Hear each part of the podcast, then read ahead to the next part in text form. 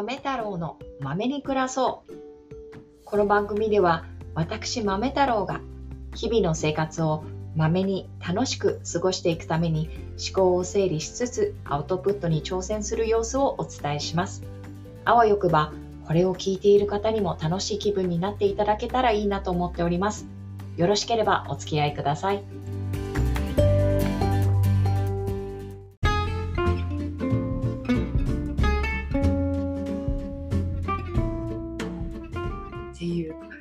もうさなんていうのかな自分軸っていう言われるその,、うんそのゆえんはその自分でその基準を決めていくんだよ。そうそう。そうですね。うんうん。なんか私自身も片付けを始めてうん数年経ちますけど、まあまだね、あの、やっぱり子供もいるから、うん片付けたと思ってしばらく生活してると、またその、あれできたり、も、ものがね、増えたりするので、で、一旦、こう、なんかひ、なんだろうな、かなり、こう、物が多い状態から、うん。だいぶ減らしてきているので、あの、今、リセットは割と短時間でできるようになったんですけど、うん。それまで、その、一番物が溢れてた時から、あ今に至るまでっていうのは、もうなんか、物とずっと向き合うことになるんですよね。これ、こんなになんか、たくさん物を持ってるけど、なんか自分の価値観って何だったっけ？ななんでこんなもの持ってるんだっけ？みたいな。で、だんだんそれを、まあ、物をやっぱり手放すと、その空間がスッキリするっていうのはわかうんると思うんですけど、うんうん。手放していく過程で、やっぱりこう、うん、これまでね、あの、自分の価値観ってこんなんだったんだってなんかわかるんですよね。うんそうそうそう。で例えば私の場合だと、なんか、あの子供が生まれるまでは自分の、なんかおしゃれ、服服とかが好きだから、うんうん服をなんか山のように買ってた。うんうんあそれが楽しいって思ってて、その時はなんか夢中だったんだけど、その熱がちょっと冷めた状態で、そのね、いるクローゼットにこう鎮座してる服を見ると、なんでこんなにたくさん買ってたんだろうなとか、なんで服にこんなお金使うのが好きだったんだなって思うようになって、うんうん。で、今はなんかやっぱり、ね、同じようにお金を使うんだったら、家族との時間とか、まあね、経験とかね、あと自分の学びとかね、まあ目には見えないんだけども、自分のこう糧になるようなものにお金も、うん使いたいなって思うようになったので、なんだろう、片付けをしてるんだけど、私はお金の自分軸も見つけてしまったっていう、あの、いい効果が現れたんですよね。うん。ライフオーガナイズライフオーガナイズして、そう、もう副次的効果片付け副からの次的効果が、うんそうそうそう、見られたっていう。そうそう。で、そう、だからそのお金の自分軸も見えたら、今度はなんか何がやりたいのかな、人生で今度どんなことをしていきたいのかな、みたいな、なんかやりたいこととか大切なことが、あの、少しずつ明確になってきてます。おそこからありたい自分へっていうところ。ありたい自分へつながってるっていう、そうそう。シナジー化してるんだね。あ、そう、シナジー化してきてるよね。お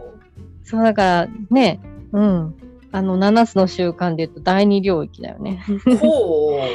ね、今の自分を、だから、まあ、物もそうだけど、今の自分を幸せにしてくれるものは何だろうなっていうのを考えるようになって、ううん。で、なんか幸せにしてくれるものだけを残して、うん。それ以外は手放そうとか、それ以外はあの入れないようにしようとか、ちょっと意識できるようになったし、うんうん。ね、よあの、まだね、やっぱり洋服とか、そのおしゃれすることは、あの、心が躍ることだし、楽しいことだから好きなんだけど、うんなんか以前、以前はこう何も考えずに、あちょっと、うんあ、可愛いっていう、なんかか、あの、感覚だけで買ってたのが、ちょっと、ちょっと待ってよ、みたいな。あの、本当にそれは必要なのかなとか、うんそうですね。ちょっと時間を置いたり吟味するようになってね。本当に、なんでその何か本当に欲しいものを手に入れたときは、その喜びが、あの以前よりも感じられるように、お大きく感じられるようになったかなと思います。ほう。すごいなーって。うん、そそんな本当にだからライフをオーガナイズするいや、そう、そうでですね。結構、片付けが起点になって、す、うんうんうん。だんだん自分の中のね、あの軸ができてきたなと感じています。うん。そのなんていうのかなほらあの一貫して藤美子さんこのあの片付けのサービスの中でそのなんていうのかな自分の暮らしている空間をその片付けられていないっていう状況があるからもちろん伏見子さんに行くんだけど、でもそういう自分を後ろめたく思ってほしくないっうんていうところが強いじゃない、うん私もあなたと同じように悩んだんだよっていう、うんうんように四苦八苦して自分のあのことをダメだなと思って落ち込んでっていうサイクルを繰り返してきたんだよっていう。本当に落ち込んだ。だけどきっとそのサイクルをもう経なくてもいい方法があるんだよっていうのをこう提案してっていうところだと思うんだようんね。うん。そうですね。その通りですね。そうなんだっていうさ、うんそう私もなんか曲がりなりにもちょっとこうさサービスっていうかさまあ英語チューターということをやってみたいということで、うん新しい試みで新年でやっているんだけど全く同じで、えっ、と英語好きっていう気持ちはあってもそのうんうん。なんていうか、実質その結果が伴わないみたいなところのサイクルでずっとぐるぐるぐるぐる回ってしまって巷にはすごい英語ができて、こんなかなんかマスターしてしましたとかいろんな方法論が溢れてて。うん、本当そうだよね。英語学習も沼。そうそうそう沼よね。自分に合ったやり方はなんどれだみたいな。あのね、これがいいって言われたからやってみて、みたいな。片付けと一緒かな。ちょっと似てるところがあるね。あるね。で方法論ではなかったのかなって私も思うんだよね。自分がその英語、あの本格的に勉強するっていう環境が私にはあったからそうなん。だという。でそれでこう学んだ結果あ別になんかそのどの手段で言ってもいい方法論が手段だとしたらどのあの手段で言ってもいいけどその目的地には必ず着くんだなっていうところ、うんうんうんあってただ私としてはちょっとバスは無理かなみたいな長時間ちょっとそうバスはなんていうか自分的に気分が乗らないとか教えたくなるから、逆に自分で自転車で行く方がいいなとうん。わかんないけど、うんうんちょっと例えたくする例えね。そういう感じなんだなっていうふうに思っているしあの何よりもそのあできないことできない自分っていうのを責めないでほしいっていうのがすごいある。ああ、そうだね。うんうんうん。てかできないんじゃないよっていう。やり方を知らないだけ。そうそうそうなんだよ。なんかさ、まあ、まあ、英語とかって学問的な話になると、その地頭がなんとかみたいな話になってうくるじゃないんうんうんうん。私はそういうのがあった。だ例えばだけど、私本当にそうだけども、空間認知能力がめちゃめちゃ弱いと。で、まあ、ここ音痴だし、で、でその、なんというか、オーガナイズすること自体が多分あまりあの得意ではないっていうようなことを認識している中で、でもさ、とはいえっていうところあるじゃない？うんうん。みんながみんなすっごいできる人とすっごいできない人がいるんではなくてっていう、うんうん。何か多分パズルのピースがはまってなくて、うん。コネクティングドッツじゃないけどさ、うんうんなんかこうつながったっていうなんかああそういうことだったのかっていうのが分かれば多分あとは自分でこうどんどんどんどんあのフィー自分でフィードバックしながらこう良くなっていくんじゃないかなっていうところはそうだね。うんうん。学びっていう視点からもあってそうあのできないんじゃない？私もあなたも多分脳の構造は全く変わらないし何だったらあなたの方が得意なことはきっといっぱいあるんだけど。そうだね。うん、な、なんでもかんでもね、得意な人ってやっぱりいないかなって 思うから、ね、その、片付けが苦手だって思ってる人はもっと別のことですごい得意があるだろうし、じゃあ片付けの中でも全部不得意なんじゃなくて、どれかね、いいあの、一個とかいくつかは得意かもしれないし、うんうんうん。それでいいと思う。ね。わからないところは、なんか、聞いたりだとか、うんうんちょっと知っていけばいいんじゃないかなと思います。そうなんだ。ぜひね、本当になんか、あの、こう、自己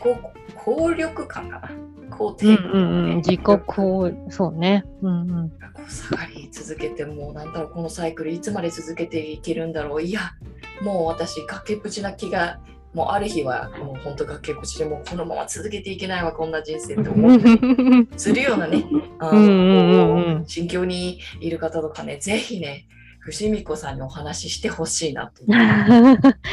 一緒に紐解いていければ嬉しい。あ意外と自分悪くないじゃんってね、そう思ってほしいですね。うんうん。そうなんだよ、そこし、あの、藤美子さんは、その、まあ、普通にね、当たり前なんだけどね、いや、そう思ってる人もいるかもしれないから言うんだけど、例えばその片付けで自分の苦手なことを出すって、そりゃ精神的にはあのハードルは高いんだけど、あの、それイコール、あなたの人間性とか、あの精神あそう的な話じゃない、あなたの価値じゃないから、うん、なんか部屋がた汚いです。汚いって言ってってあれでしょみんな結構綺麗にしてんでしょとかって思いたくなる。あの私にね、写真を送る前に片付けなくていいですよ。見られて 見られるからちょっと片付けとこうみたいなのはしなくていいですよって。やっぱバレてる。そういうのってバレる。最近から。あちょっと整えたのかなとか。あ、やっぱ。そうだよね。だって、だって、そのパターンみたいな、パターン化ってある程度やっぱ伏見子さんデータでされてるわけじゃん。ああ、ここ、ここいじったな、みたいな。ちょっと床片付けたな。ちょちょっと片付けたのかなとか。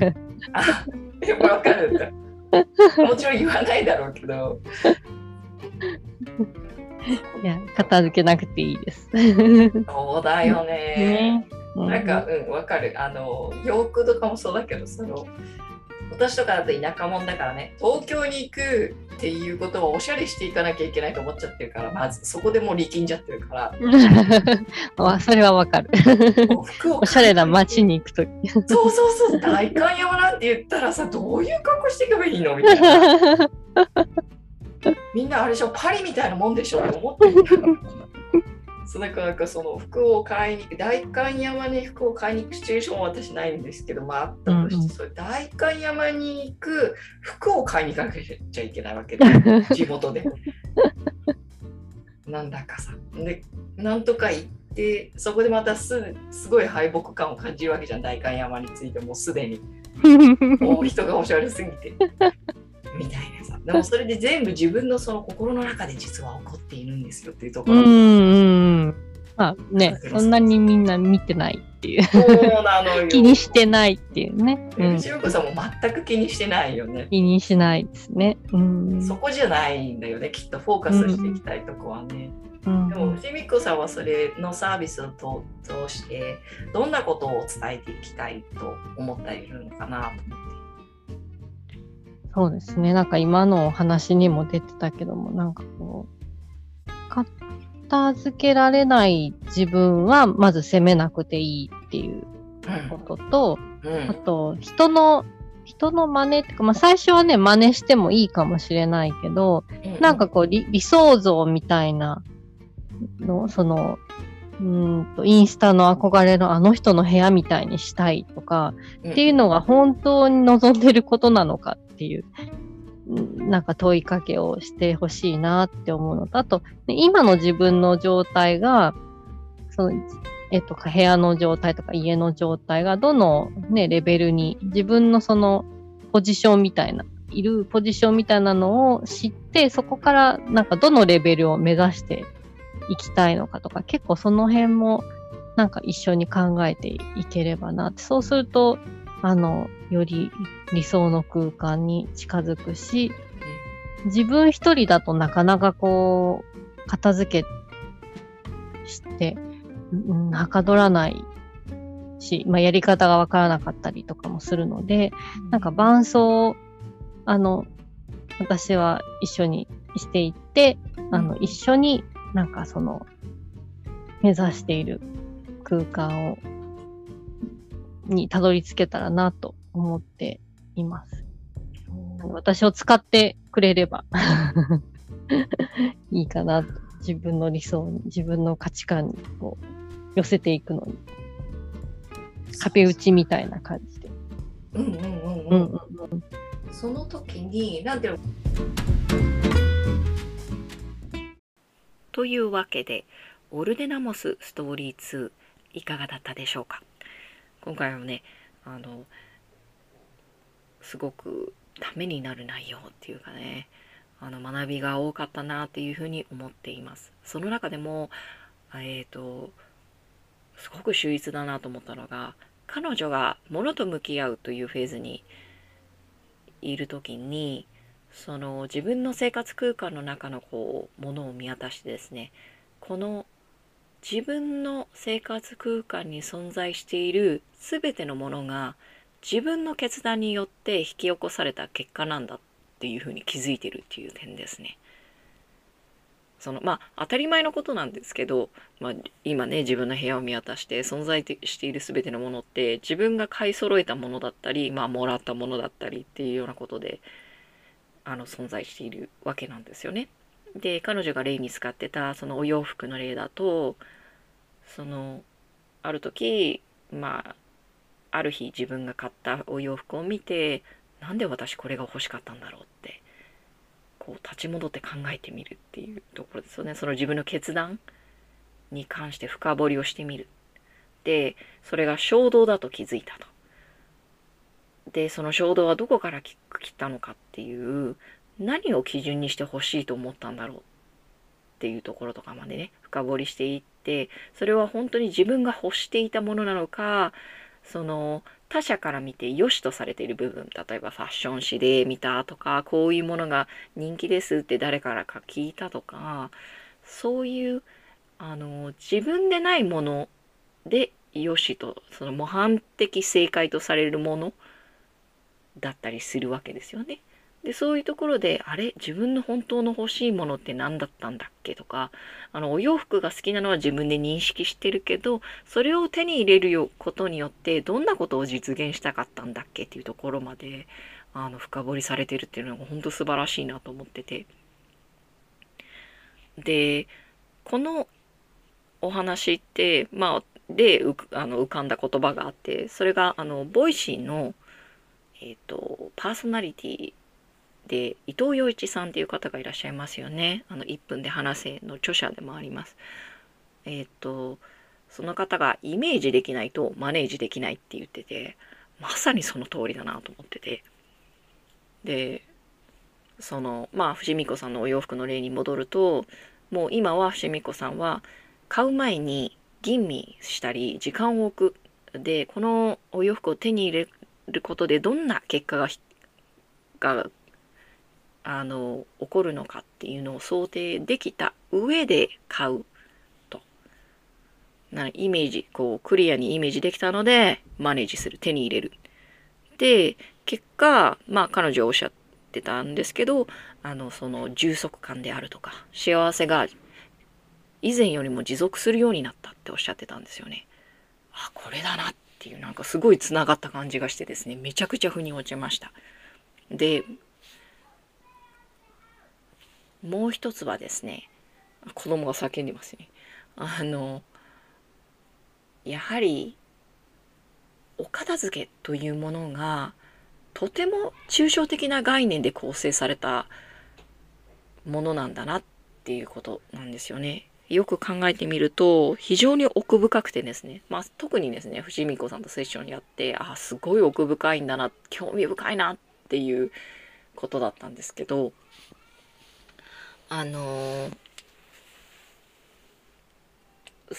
そういえば、この抽象的な概念を、その感覚的に捉えられなかった。その片付けを、その、まあ、人並みっていうのがどういうものかわからないけど、人並みにできなかったっていう自己嫌悪をずっとずっと募らせてきたけど、むしろこれを、あの、ステップ1、ステップ2、ステップ3みたいな感じで、あの、段階的に勉強する場ってなかったなって今までの人生の中で。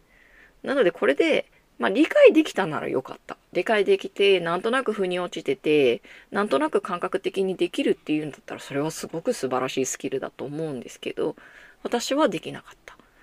でも、それは後からね、後天的にでも学習することができるんだってことを伏見子さんもあのお伝えしたいっていうふうにおっしゃってて、で本当そうだなって私も思うんです今あの私は伏見子さんの教えを請う立場であってあの少しずつあの彼女から学んでいきたいなっていうふうに思ってるんですけどだから引け目に感じることも自己嫌悪に陥ることもないんだなっていうところですよね。うん、すごくねあの腑に落ちました。でね、もし、あの、こういう、なんていうのかな、片付かない部屋というのが結構ストレスになってね、あの、こんなこと誰に相談していいのかなっていうふうに悩んでる方とかね、よろしければ、伏見子さんに、あの、伏見子さんの DM で、あの、どんなね、あの、些細な質問でも、あの、ご連絡するとですね、あの、彼女なりに、あの、わかりやすい、あの、彼女の説明で、あの、フラットな視線でね、視点で、あの、コミなんて言うんでしょうかあの受け答えしてくれると思いますよろしければえっ、ー、と伏見子様でのツイッターの DM までご連絡くださいというわけでこれをえーと、お聞きいただきありがとうございます。これを聞いているあなたの一日が素晴らしいものでありますように。ではまた。Alright!